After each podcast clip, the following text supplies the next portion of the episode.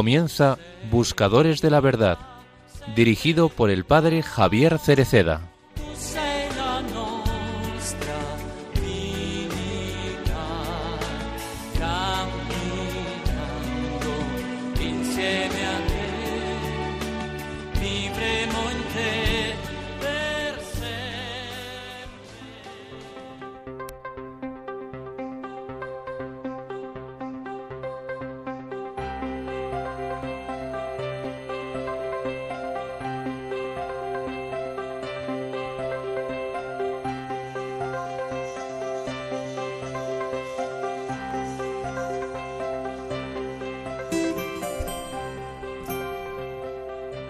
Existe otro maravilloso día que el hoy que estamos viviendo.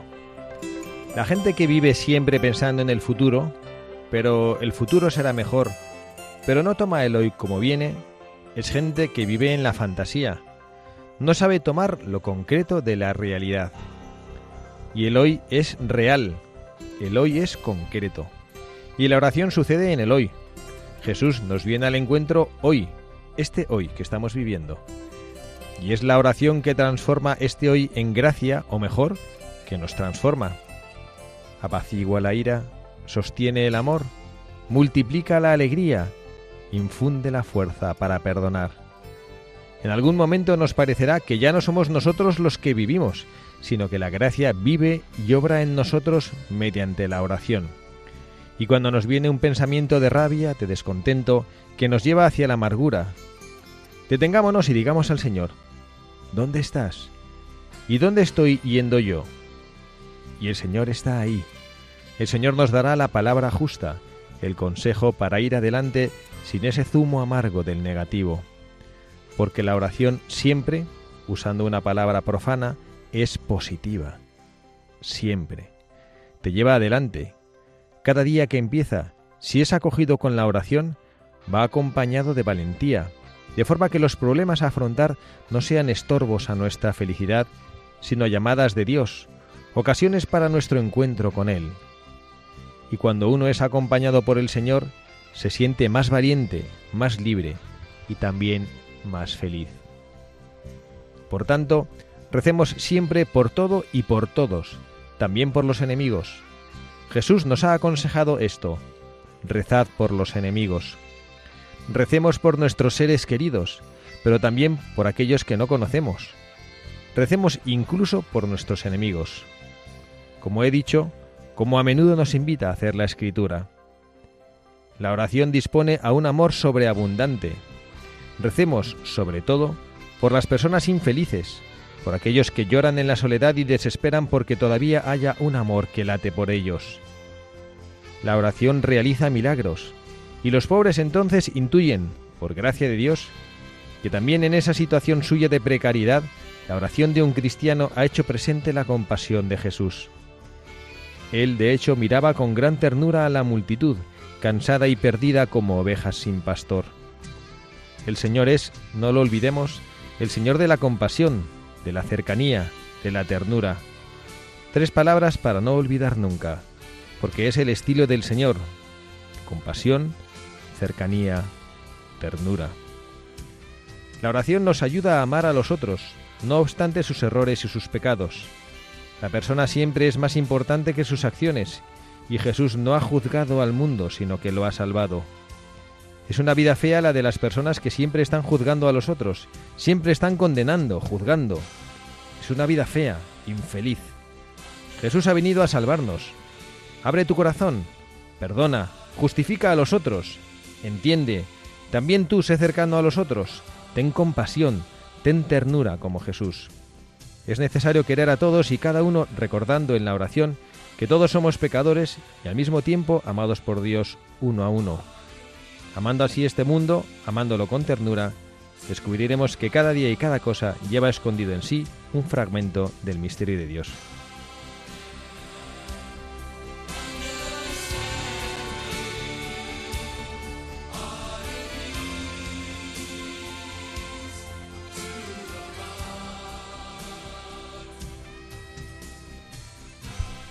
Muy buenas tardes, queridos amigos, queridos buscadores de la verdad. Bienvenidos a este ratito de Radio María, donde vamos a poder compartir con todos ustedes tiempos de reflexiones en voz alta, tiempos en los que escucharemos lo que la Iglesia, lo que el Papa, como en este editorial que acabamos de leer, nos dice, lo que nuestros buscadores de la verdad nos iluminan en nuestro peregrinar hacia el destino eterno, esa patria feliz a la cual llegaremos todos algún día.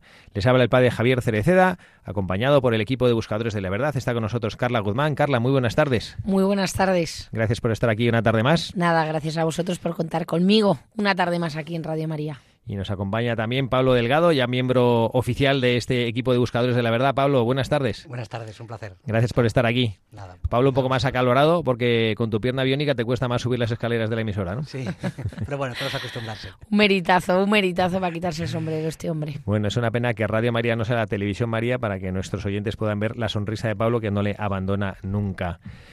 Y bueno, hemos estado en el último, uno de los últimos programas que tuvimos eh, al inicio de este periodo de verano, estuvimos hablando de algo que yo tengo muy en el corazón, de la vida ordinaria, de cómo en la vida ordinaria suceden cosas extraordinarias. Y al final mucho de lo que somos, mucho de lo que gozamos pasan no en situaciones extraordinarias, vosotros, yo no, vosotros dos sois casados, yo soy mm, consagrado al Señor, que también tengo mi relación personal con Él y recuerdo en mi vida muchísimos momentos preciosos, me imagino que vosotros igual, vuestra boda, vuestro, el nacimiento de vuestros hijos, lo que sea, yo recuerdo mi ordenación diaconal, mi ordenación sacerdotal, mi profesión perpetua, porque soy sacerdote religioso, pero yo siento que las cosas que sostienen mi sacerdocio han pasado en la, cosa, en la vida ordinaria. Los grandes eventos me han ayudado muchísimo, los llevo en el corazón como días que han cambiado mi existencia, sobre todo mi ordenación sacerdotal, pero que las cosas que me llenan y donde veo al Señor y donde Él me habla es en el tiempo ordinario, no sé vosotros. Es en las cosas pequeñas. Eh, a mí me pasó una cosa el, el viernes.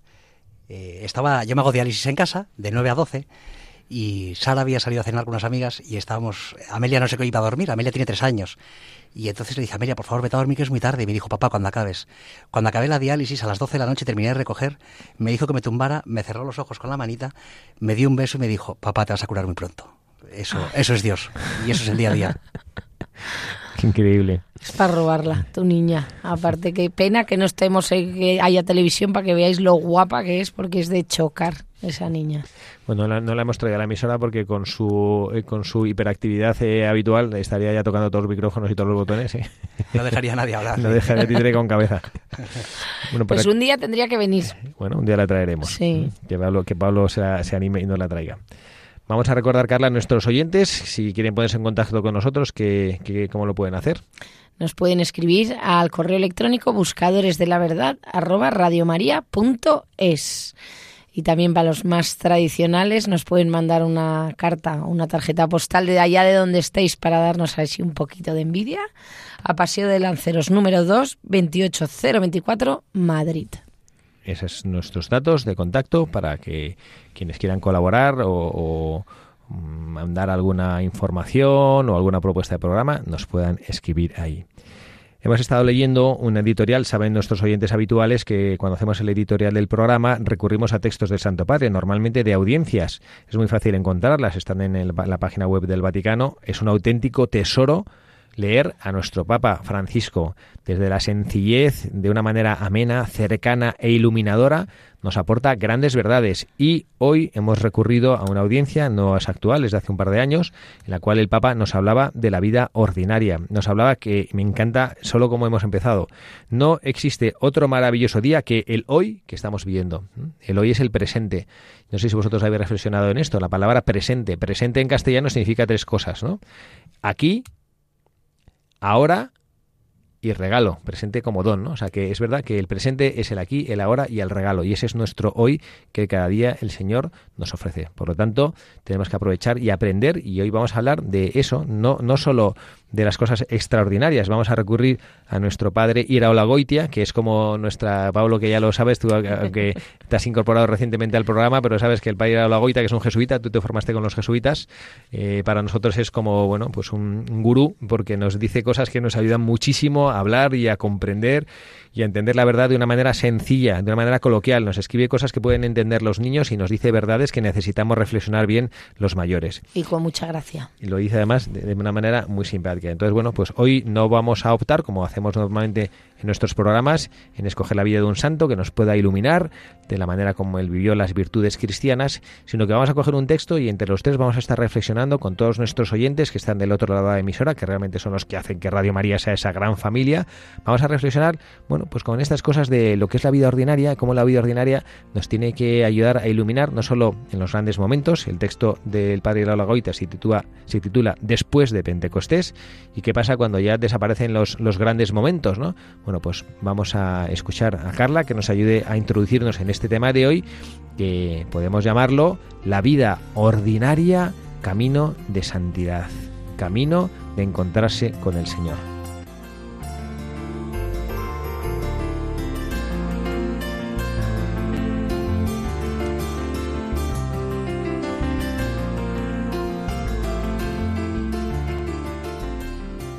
Después de Pentecostés, cuando ya no vemos a Cristo a nuestro lado, cuando el Espíritu Santo ha dejado de hacer milagros pentecostales, cuando nos sentimos solos ante la vida incierta, monótona, difíciles. Después de Pentecostés hay que seguir siendo cristianos. Cuando nos parece que Cristo no está ya a nuestro lado curando enfermos, calmando tempestades, perdonando Magdalenas, subiendo una cruz, quedándose a cenar con nosotros. Es después de todo eso, cuando llega la vida prosaica y dura, esa vida que está entre el domingo de Pentecostés, que fue el del milagro del Espíritu Santo, y el último domingo después de Pentecostés, que será el fin del mundo. Cuando en lugar de la presencia de Dios sentimos la presencia del dolor, la presencia de la tentación, la presencia del mundo y la presencia de la carne. Después de Pentecostés cuando el cielo parece más lejos y el infierno más cerca. Tentaciones de después de Pentecostés. Creer que Cristo no está con nosotros hasta la consumación de los siglos. Dejar que se esfume la presencia de Dios mientras va creciendo en nuestro espíritu la presencia del mundo, de los hombres, de las cosas. Pensar que ya hicimos ejercicios, que ya acudimos a sermones, a la Semana Santa, que ya cumplimos con Pascua. Pensar Mejor dicho, no pensar, olvidar. Olvidarnos un poco de que somos cristianos, poner a Dios en la retaguardia de nuestra vida. Pensar que Dios es un personaje con quien trataremos íntimamente, no precisamente hoy, sino allá, después, más tarde, desde luego al fin de nuestra vida. Pensar que hoy por hoy tenemos cosas más importantes y apremiantes de que preocuparnos, los negocios, la familia, la profesión, las diversiones, sentir que la vida es larga y distribuir, y distribuir lo más largo de la vida para nosotros y lo más corto para Dios.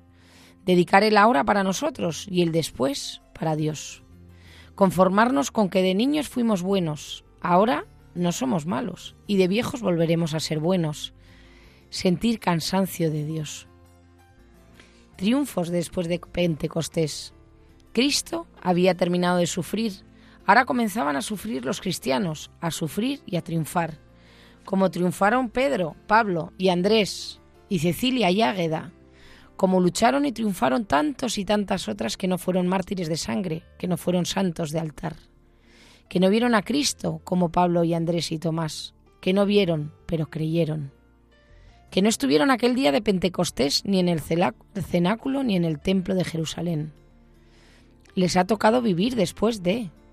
Les ha tocado vivir en un tiempo no estaba visiblemente dirigida por, por sino por hombres, por hombres con incomprensiones, con sus defectos.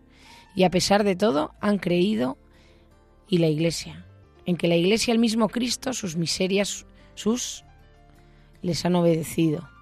Les ha tocado vivir en un tiempo en que no han visto los milagros que hacía Cristo, Solo han visto que los milagros los hacían el dinero, la astucia, la fuerza. Y a pesar de todo, No han creído ni en el dinero, ni en la astucia, ni en la fuerza, sino en Cristo. Les ha tocado vivir en una época en la que Cristo no multiplica los panes y los peces, sino que hay cristianos que no saben o no quieren remediar el hambre de otros cristianos. Pero a pesar del hambre y de los malos cristianos, siguen creyendo en Cristo. Les ha tocado vivir en un tiempo en el que condena y se crucifica a Cristo, pero luego no llega ese día en el que Cristo aparece en el jardín de José de Arimatea o en el camino de Maús. Les ha tocado vivir después de Pentecostés. Señor, ten piedad de los que nos ha tocado ser cristianos después de Pentecostés, de los que tú llamaste bienaventurados porque no vimos y creímos. No te hemos visto, Cristo. No hemos visto tu rostro, tus manos, tus llagas, no hemos oído tu voz, no hemos visto tus milagros. No te hemos visto sufrir, no te hemos visto morir, pero creemos, Cristo, creemos. Solo queremos decirte, Señor, que nos cuesta todo un poco más que a Pedro, a quien lavaste los pies, que a Madalena, que te vio en el huerto, que a Tomás, que tocó tus llagas. Gracias, Señor, porque nos das una gracia que no diste a ellos, la de creer sin haberte visto. Que sigamos creyendo, Señor, que sigamos orando, Señor que sigamos estando contigo hasta la consumación de los siglos. No nos ha tocado vivir antes de Cristo. Creo que tenemos que darte gracias por esto, Señor. Tampoco hemos sido escribas o fariseos o gentiles de los tiempos de Cristo. Nos ha tocado ser cristianos después de Pentecostés. Señor, haz que creamos, que esperemos, que amemos lo que nos ha tocado vivir en aquel poco tiempo en el que no te vemos, para que llegue dentro de otro poco el tiempo en que te veamos para siempre, después del último domingo, después de Pentecostés.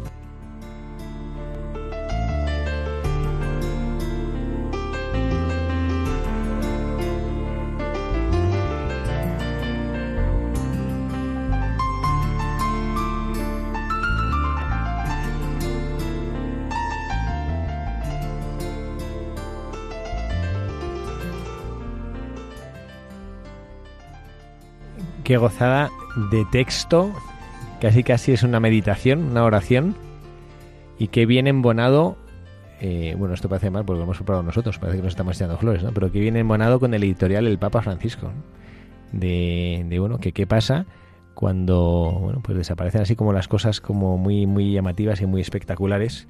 Yo mientras, mientras Carla rezaba, yo tengo una aplicación para poder rezar el breviario en el móvil y, me he buscado el domingo de Pentecostés, que, vivimos ya hace unas cuantas semanas, y, y, cuál es la oración, porque a mí hay veces, no sé si os pasa a vosotros, ahora lo hablaremos, que, que echo de menos lo que el Espíritu Santo hacía en los primeros tiempos de la Iglesia y, que bueno pues vemos que como que convertía que los discípulos hablaban en lenguas que los apóstoles lograban no sé como devolver la salud a la gente enferma y uno decía aquí diría pues qué caray qué pasa con este Espíritu Santo como que ya está caducado como que ya está gastado hay que buscar uno nuevo ¿no? y la oración de esto precisamente la voy a leer entera que es preciosa y no es larga dice oh Dios que por el misterio de Pentecostés santificas a tu iglesia extendida por todas las naciones derrama los dones de tu Espíritu sobre todos los confines de la tierra, y no dejes de realizar hoy en el corazón de tus fieles aquellas mismas maravillas que obraste en, los comienzos de la predicación evangélica. Aquellas mismas maravillas que obraste en los principios de la predicación evangélica, que es verdad que son cosas increíbles que hacía, pero fijaros esta oración que ahora que la, estuve cuando la leí en Pentecostés yo pensaba, caray, es verdad, que es que ahora no se ven esas cosas que el Espíritu Santo hacía, pero es que la oración está muy bien hecha y dice, no dejes de realizar hoy y dice, en el corazón de tus fieles. En el corazón de tus fieles. Esas mismas maravillas. Porque nosotros, ¿qué pasa? ¿Qué es lo que nos queremos fijar? Pues los milagros, nos encanta, pero éramos como, bueno, pues somos como los que seguían a Jesucristo, que no le, cre no le querían a él y no le amaban a él como Mesías, sino que estaban buscando las cosas que comportaban o los beneficios que correspondían por ser seguidor de Jesucristo y no le estaban buscando a él, amarle a él, ¿no? Entonces, bueno, pues es precioso, bueno, pues que podamos ahora compartir estos minutillos que tenemos que estar juntos aquí y de compartir en voz alta estas reflexiones de lo que aporta la vida ordinaria, ¿no? Porque bueno, yo sé que vosotros tenéis vuestras vidas ordinarias, pues Carla, lo decimos muy en muchos programas, que ha salido pues de estos dos años, o está todavía saliendo de estos dos años, que ha pasado tantísimas dificultades, y has aprendido y has elegido vivir feliz en la vida ordinaria a pesar de las dificultades. Y Pablo, pues tú también, el otro día te escuché, que tuve el privilegio de escucharte en un, en un testimonio que diste, y, que nunca lo había reflexionado lo que significa ser un enfermo crónico. Un enfermo crónico porque uno cuando le duele algo, pues piensa, bueno, ya se me pasará, o te ha roto una pierna, bueno, ya se me curará, o te tienen que operar de algo, pues nada, ya me lo que me operen y me lo quitan. Pero decir, no, no, es que esto, eh, hasta la otra vida, eh, le tengo aquí como compañero sentado así al lado y, no me van a quitárselo encima, ¿no? Eso es complicado para vivir esa vida cotidiana y acoger y, poder vivir esas maravillas del espíritu. Pues cuando tienes un compañero de viaje que no te lo vas a quitar de encima, ¿no? Ese debe ser, no debe ser fácil. No es fácil y creo que no es fácil porque caemos en la rutina y caemos en, en dar por hecho las cosas. Eh, de hecho, no valoramos la salud hasta que la perdemos, no valoramos a alguien hasta que desaparece, ¿no? Eh, empezaba el editorial con hoy es el, el, mejor día ¿no? que podemos tener. En el fondo, eh, pasamos media vida pensando en el futuro, pensando en el más allá, en un futuro intangible, un futuro irreal, y el presente es real, el presente es donde nosotros podemos actuar. Y al final, cuando en lugar de ser rutina, me tengo que levantar y ir a trabajar, tengo que hacer las cosas, lo convertimos en un ritual de dar gracias a Dios por poder ir a trabajar, por poder estar aquí en la radio, por poder jugar con mi hija, por poder hacerme diálisis que me mantiene vivo, por la vida cambia, la perspectiva cambia muchísimo, tomamos conciencia de la, de la fuerza de Dios, de la fuerza del Espíritu Santo, nos damos cuenta que pasamos media vida hacia adelante buscando títulos, reconocimientos, cargos y cuando miramos para atrás lo que queda es simplemente eh, abrazos, quedan besos, quedan cosas no materiales, que es cosas eh, del alma, ¿no? Entonces al final a mí me ha costado mucho, pero el día que aprendí eh, a dar toda una dimensión espiritual y, a, hacer un ritual, una forma de alabanza de cada cosa, pues me ha cambiado mucho la vida. Y luego, pues a veces se siente un vacío. Esto es como, pues cuando nos falla, falta alguien o cuando hace una operación, al principio todo el mundo te llama mucho y después te empiezan a dejar de llamar y luego al final te llaman una vez cada tres meses. Pues esto es un poco lo mismo, ¿no? Después, de Pentecostés, al principio es todo con mucha fuerza, con muchas ganas y poco a poco va como temblándose la cosa y parece que te quedas solo, pero es, en ese vacío que tenemos que hacer el ritual de cada día y de dar gracias a Dios, yo creo. Yo la verdad que te admiro muchísimo y mm, porque yo pienso no de cuando Pedrito volvió bendita vida ordinaria. Claro, para mí la vida ordinaria o sea, es mucho más fácil que la tuya, pero como bien dices, ¿no? Eh, está en esas pequeñas cosas, en esos pequeños momentos. Porque cuánto daño nos hace el proyectarnos, el pensar en el futuro. Y muchísimas veces, bueno, el 99,9 nos preocupamos de cosas que luego nunca van a llegar. ¿No? O, o anhelamos cosas que no llegarán o nos hacemos castillos, ¿no? De a mí como lo del cuento de la lechera y cuando tal y luego el otro tal, no sé qué, y al final es como céntrate valora lo que tienes ahora, eh, el hoy, ¿no? Que es lo importante, que no es... Porque justo estábamos hablando, aquí donde le veis todo sonriente, porque solo con su voz ya transmite alegría y, todo positivismo, igual desgraciadamente le tienen que volver a cortar una pierna. Y, y, no, y es una cosa como que tú no como que no, o sea, que como que no dices, sé que está ahí, pero vamos, que no me va a amargar mi hoy ni, ni, ni mi día a día. Hombre, va a amargar algún día, pero, pero, pero no puede hipotecarme la vida, ¿no? Y yo aprendo mucho de mi hija. Mi hija con tres años lo asume todo, todo rapidísimo, ¿no? El otro día daba una charla en el Colegio del Recuerdo de los Jesuitas de Madrid a unos chavales de primero bachillerato y, y les decía una cosa que cada día lo tengo más claro, y es que nadie, pero yo en concreto, no me puedo permitir el lujo de esperar a mañana a ser feliz o esperar a que las cosas vengan bien para ser feliz, porque lo normal es que en, cuestión física vaya cada vez peor. Y, entonces, eh, aparte yo creo que es una temeridad como cristianos, que lo decía el día el Papa Francisco, que no estemos alegres y no estemos dando gracias a Dios por todo, porque en el fondo es una falta de confianza. Yo al final he perdido mucho por mi enfermedad, pero he ganado muchísimo más. O sea, en la balanza eh, salgo ganando. O sea, tengo que dar gracias, soy un tipo con suerte. Y, y lo que pasa es que no analizamos. Eh, nos quedamos muchas veces en la cáscara, en lo malo, y por desgracia a veces necesitamos palos para, para abrir los ojos y enterarnos un poquito de qué va esto, y de, y de hacer una alabanza de cada cosa que podemos hacer. El, poderme levantar e ir a trabajar, yo es que doy gracias porque no solo no me da pereza, sino es que significa que no estoy ingresado o que no estoy recién operado. Entonces es una pasada.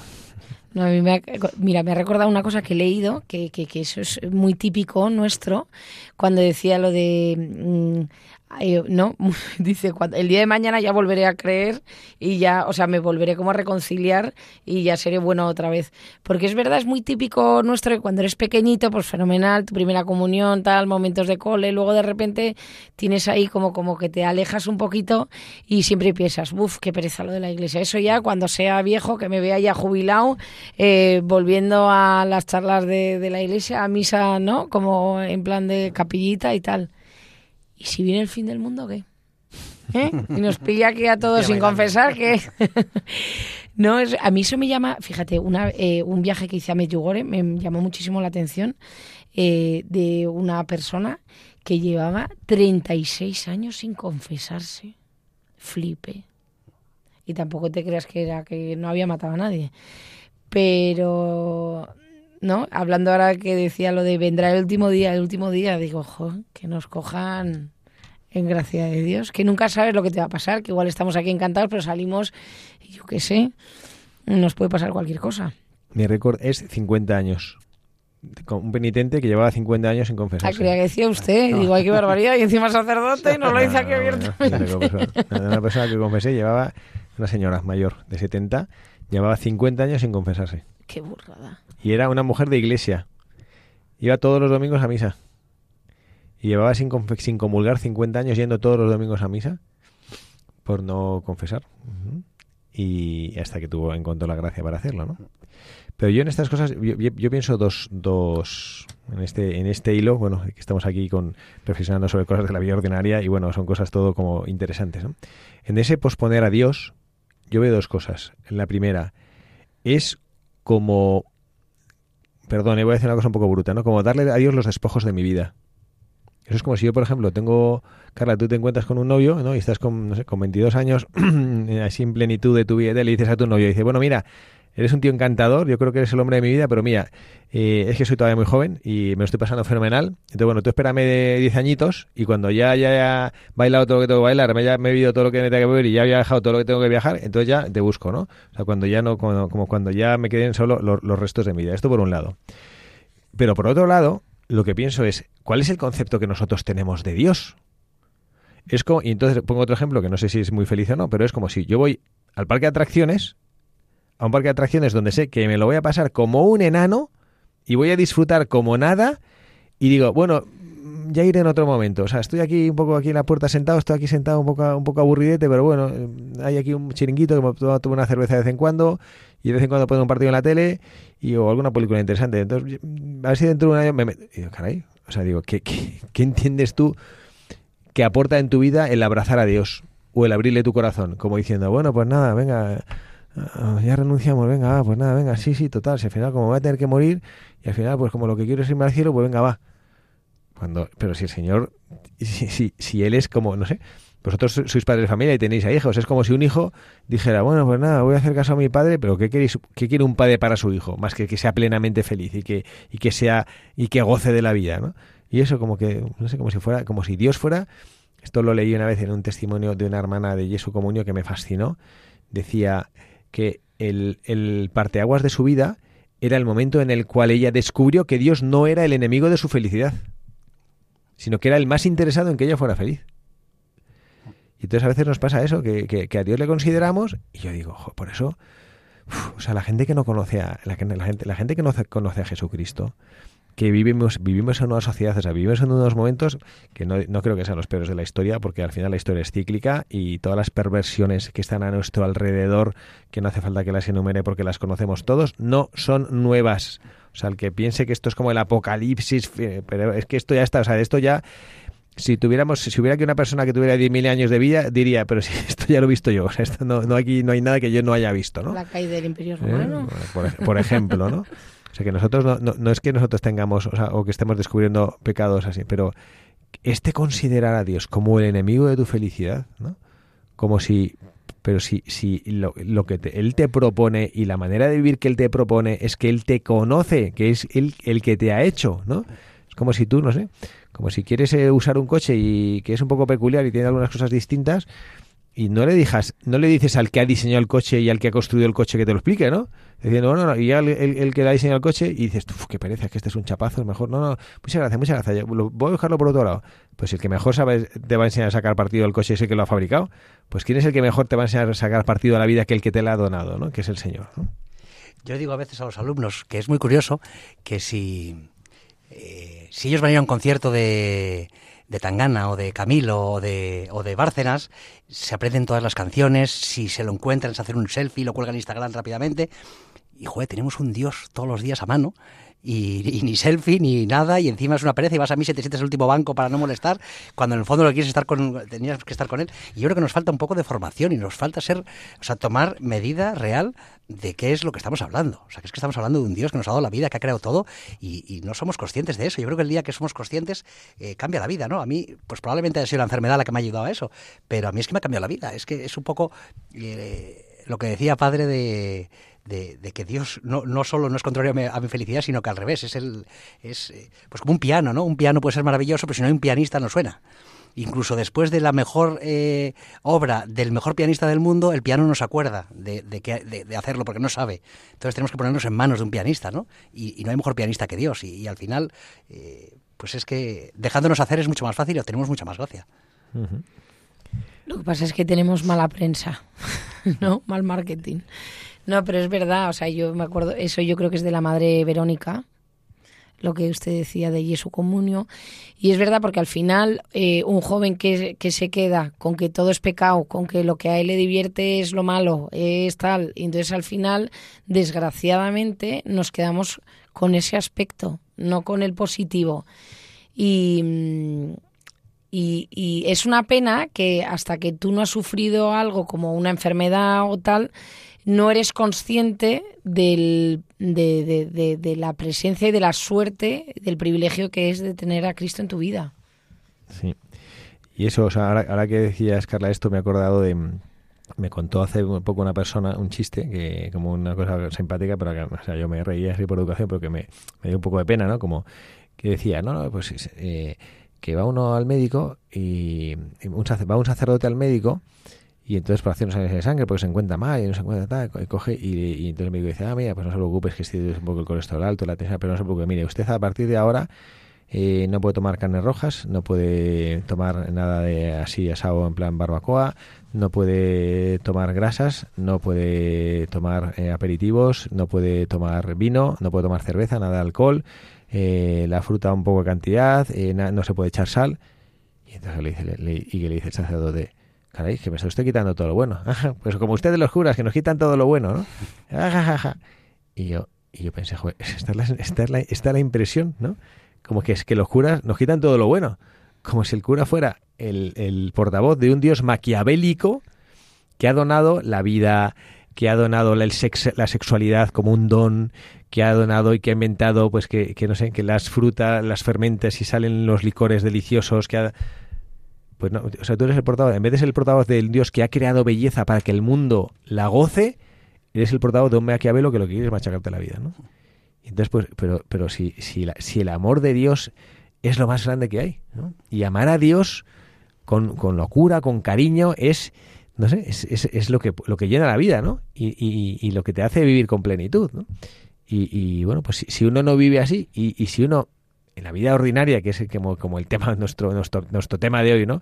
La vida ordinaria y buscar la santidad en la vida ordinaria y buscar la felicidad en la vida ordinaria, si no te das cuenta que esto es lo que, lo que logras cuando amas a Dios con locura, pues entonces, claro, al final todas las cosas de Dios se, se presentan así. Vamos a hacer esta reflexión con una canción que la hemos puesto más veces aquí en, este programa de María, pero que a mí me fascina, una canción preciosa que, que precisamente pues, pues recuerda esta, esta realidad, ¿no? De que, de que el Señor, pues, pues que amarle con locura es la mejor cosa que podemos hacer y que nos llena la existencia.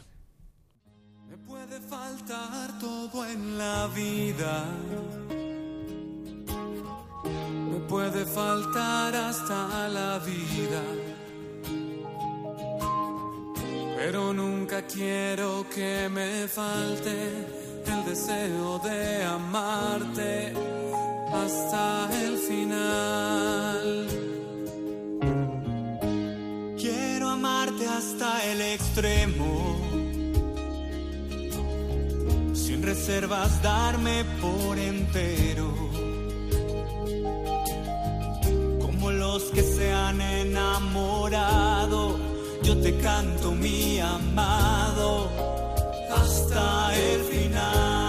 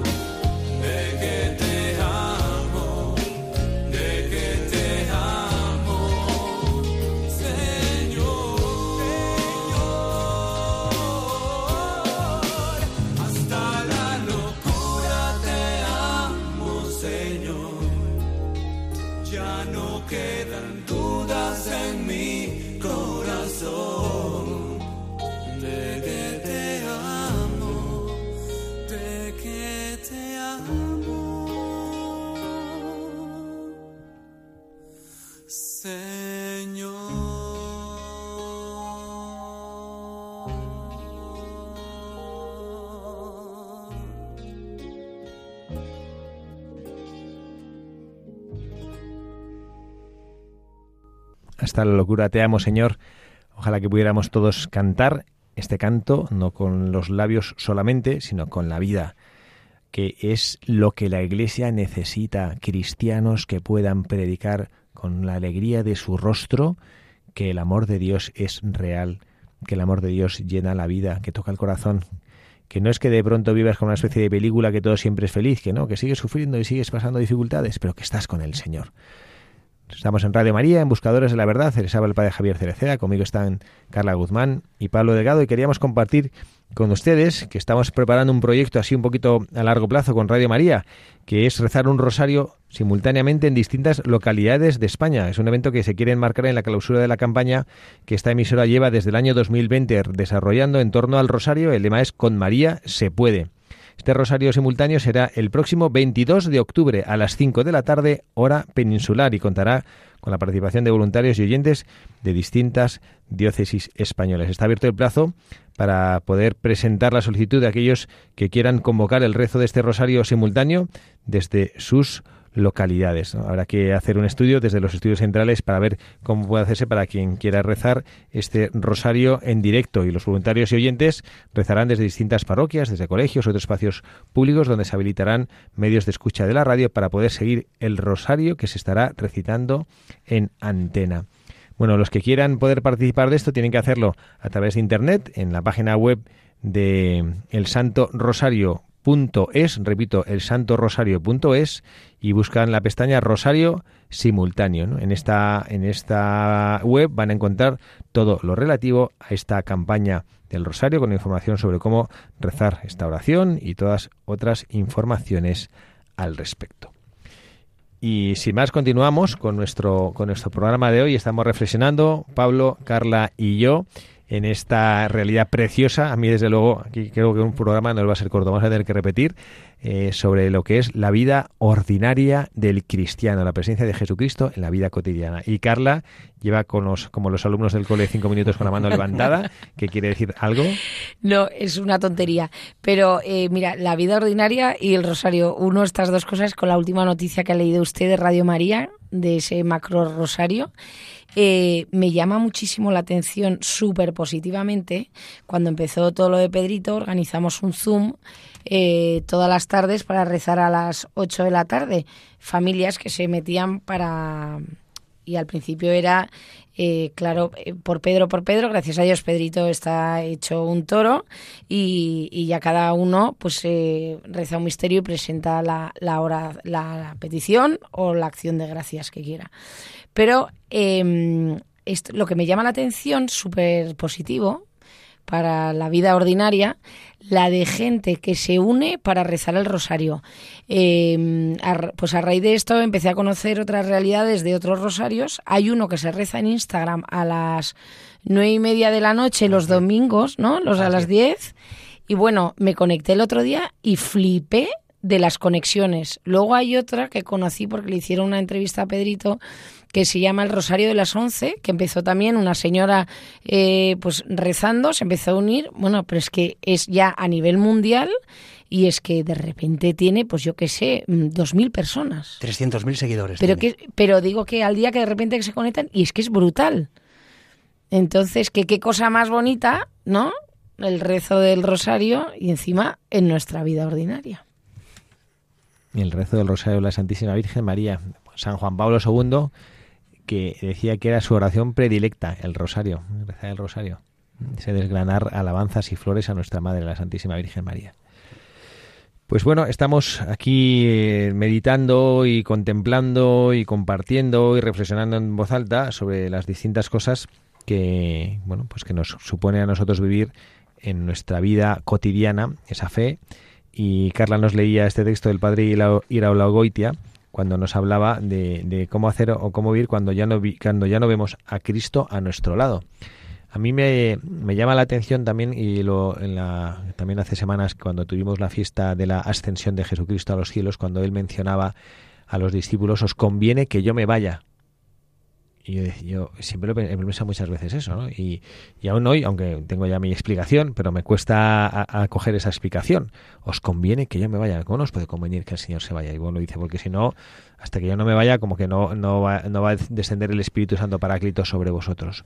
Porque, hombre, uno pensaría que lo más grande que podemos hacer nosotros es tener a Dios, a Jesucristo. ¿no? Imaginaros que tuvimos el privilegio de hacer este programa de Radio María y que uno de los contertulios, bueno, no sería un contertulio, sería el director del programa, ¿no? que fuera Jesucristo, y poder hablarle, mirarle, ver la coherencia de su persona, ver cómo es íntegro, ver cómo todo lo que hace es armónico, cómo no hay un agujero, no hay un fallo donde pillarle al Señor, porque todo lo hace bien, ¿no?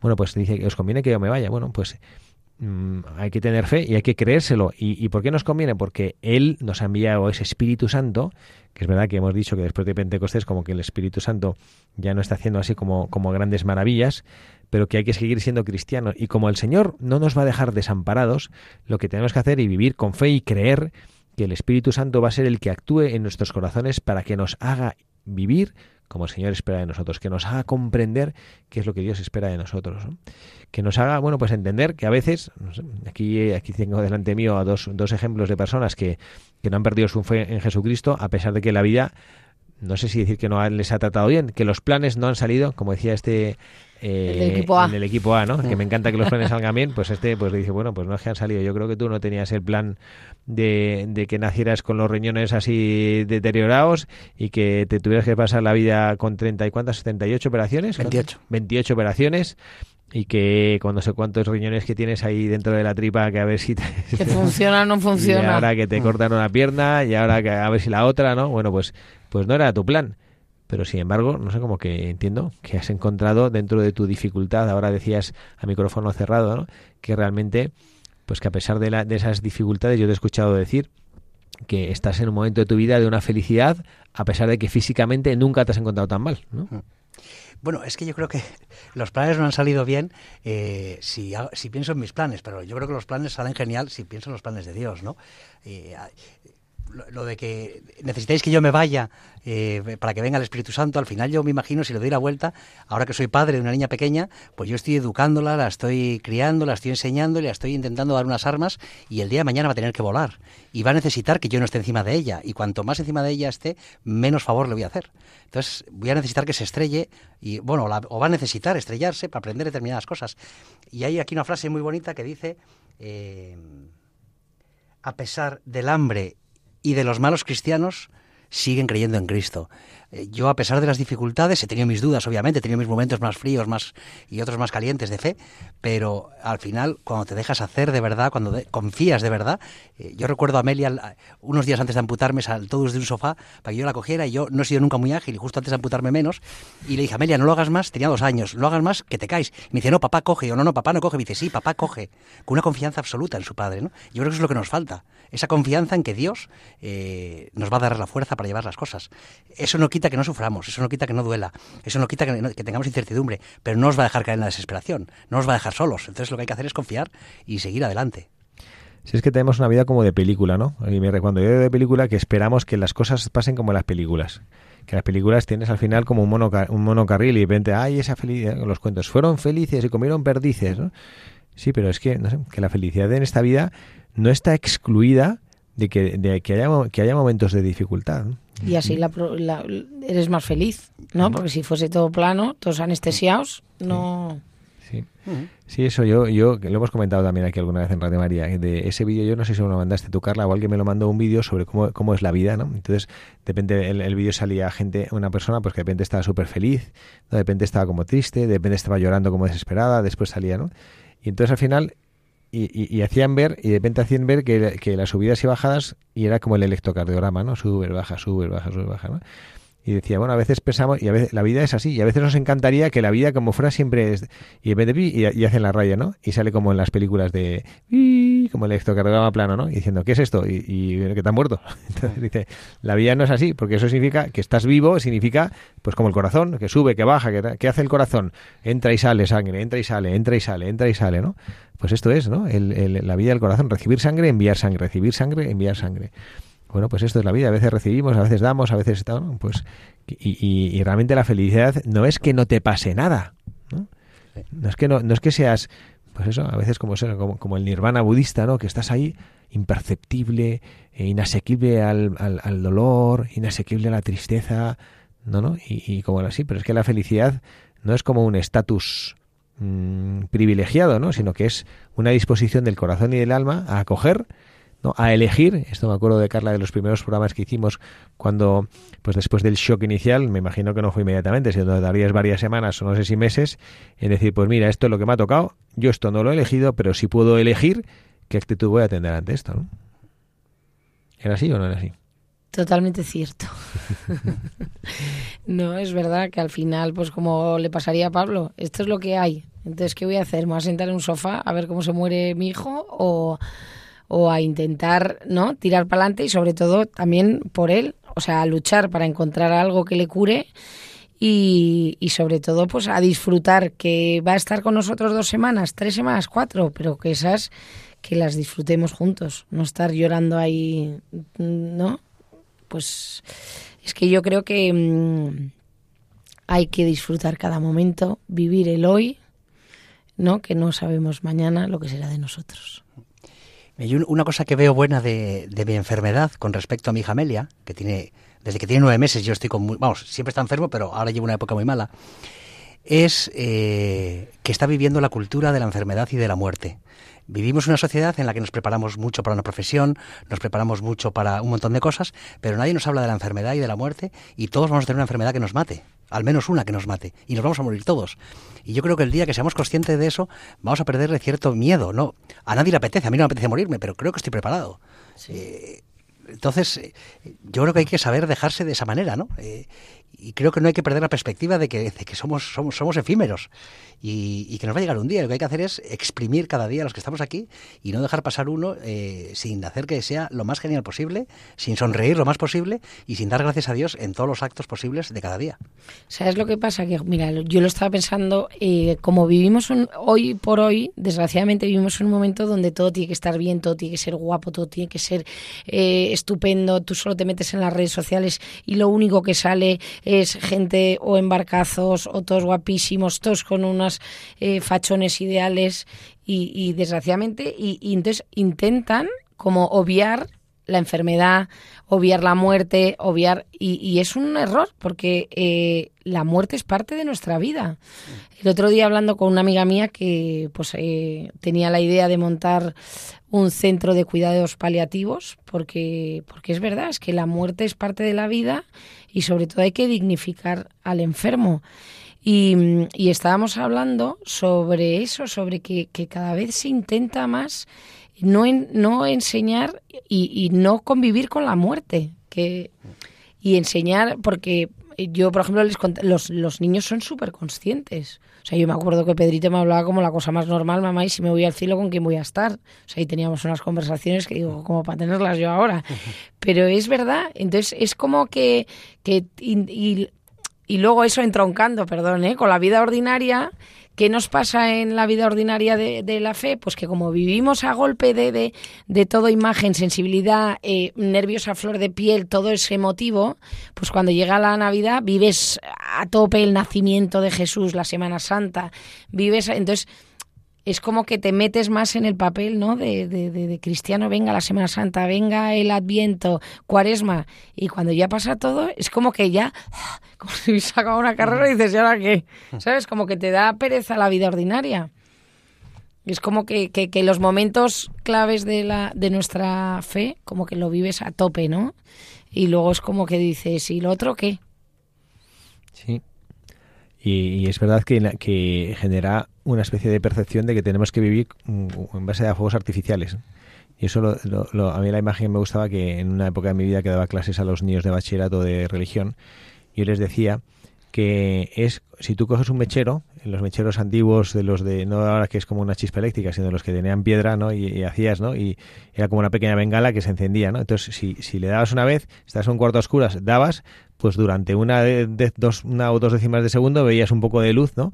Y, y veías, ¿no? Y digo que a veces es como si queremos vivir haciendo eso, como a base de, de, de mechero, para ver pequeños flachazos, pequeños flachazos y más o menos, ¿no?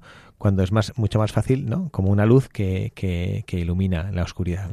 Yo hace años estuve en una con un hermano mío religioso que teníamos una hicimos una actividad y nos llevó a unas a una cueva eh, nos eh, teníamos teníamos unas había unas linternas y él se cogió la peor que prácticamente no iluminaba nunca, ¿no?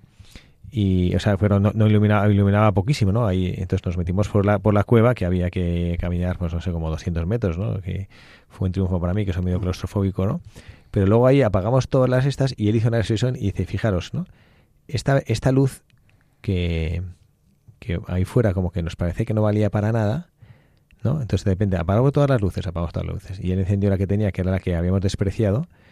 Y es verdad que emitía poca luz, pero emitía suficiente luz para ver, ¿no? Entonces a veces nosotros como que queremos una, un, como la gran luz, lo más potente, lo más chulo, ¿no? Esa especie de explosión de luz y de... Cuando es verdad que a veces para, en la oscuridad de la, de la vida que, que nos planteamos nosotros cuando, cuando vamos un poquito despistados, ¿no? basta esa luz constante, aunque sea una luz pequeña, esa luz constante que nos vaya iluminando y que nos vaya diciendo por dónde tenemos que caminar.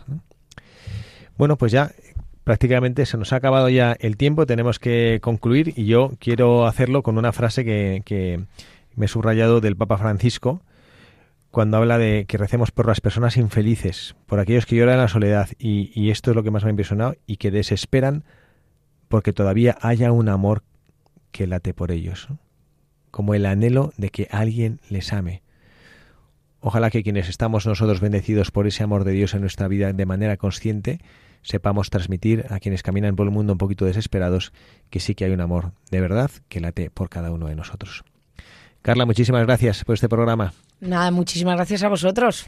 Pablo, gracias por estar aquí. Gracias a vosotros, un placer.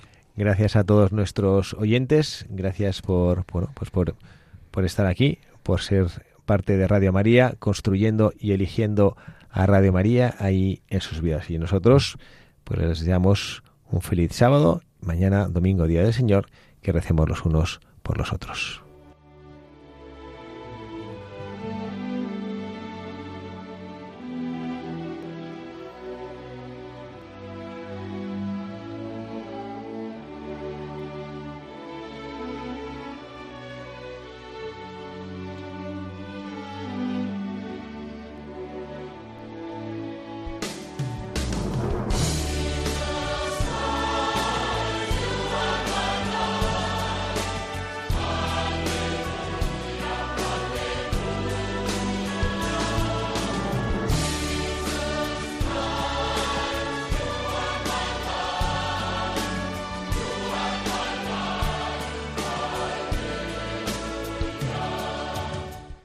Así termina Buscadores de la Verdad con el padre Javier Cereceda.